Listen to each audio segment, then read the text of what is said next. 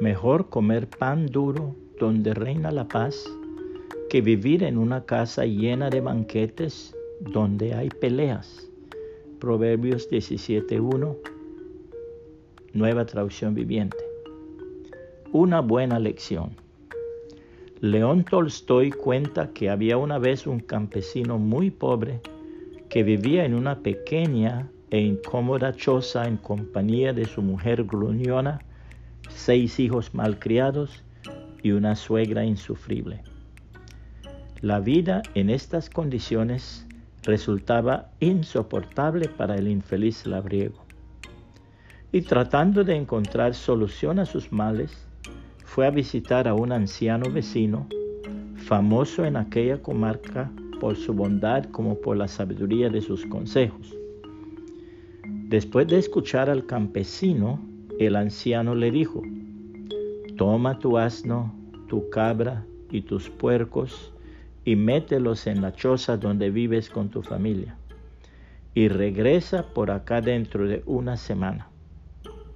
El campesino aunque asombrado por tan raro consejo, salió a cumplir lo ordenado por el sabio, y a los siete días volvió a visitarlo.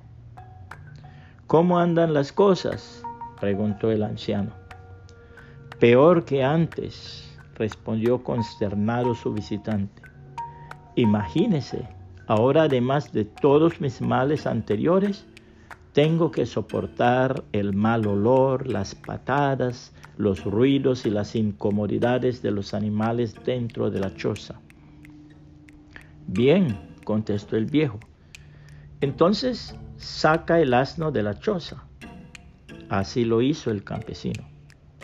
A la semana siguiente le dijo el anciano, ahora saca la cabra.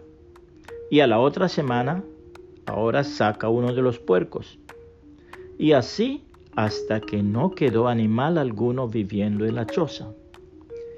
Entonces el campesino volvió a ver a su consejero y eufórico de entusiasmo le manifestó, no sé cómo darle las gracias, maestro sabio.